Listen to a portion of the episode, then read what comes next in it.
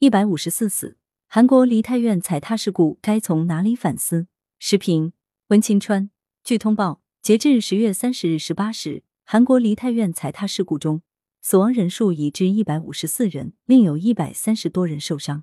这是自二零一四年世越号客轮沉没事故发生以来，韩国发生的最严重的公共安全事故。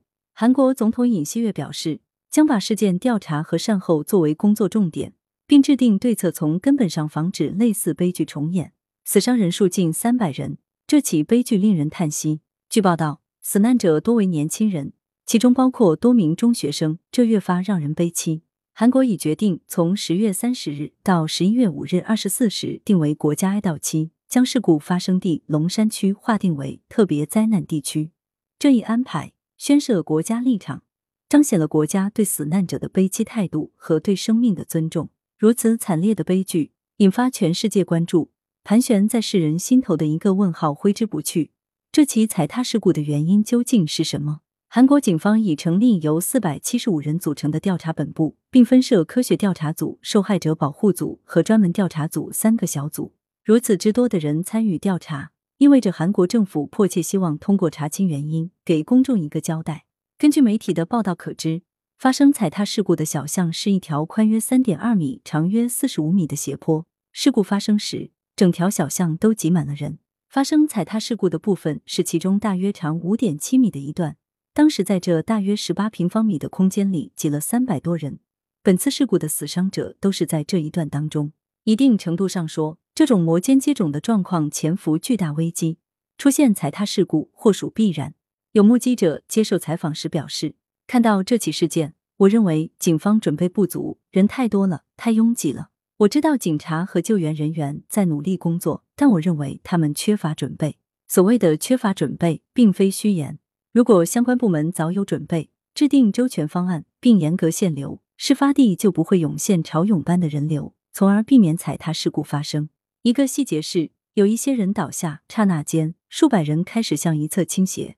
最先倒下的一批人开始被压在他们身下，最终被压了六至七层。这种惨象反映出当时人流已经完全失控。对韩国这起踩踏事故，我们不能冷眼旁观，毕竟我国也有多名同胞遇难。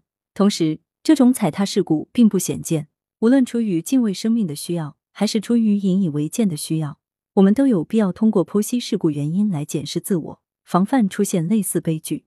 如果说警方准备不足、应对失措是造成踩踏发生的一个原因，那么纵观媒体综合报道可知，这并非事故发生的唯一原因。比如，有目击者说，有传言说有名网红出现了，人们蜂拥而至，挤在里面的人都喊着“救救我”。但似乎没有人能够动弹。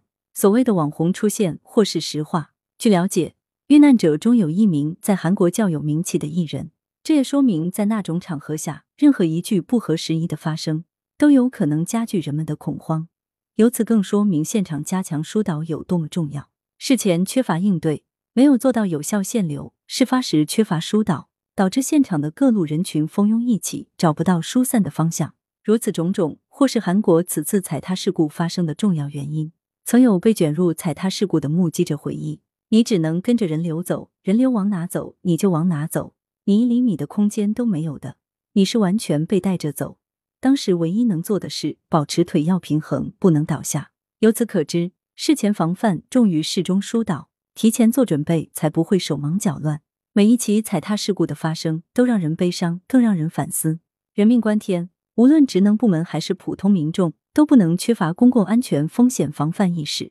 对于职能部门来说，对重点公共场所可能存在的大量人员聚集风险详做评估，并做好预防和应对准备，这是最基本的职责。安全责任之险不能松弛，公共治理不能存在短板。守卫公共安全责任重大，必须时刻把人民群众生命财产安全放在第一位，不能有丝毫侥幸。不能有丝毫疏忽，不能有丝毫懈怠。风险评估、风险管控、风险消除机制三位一体，任何一个环节都不能掉链子。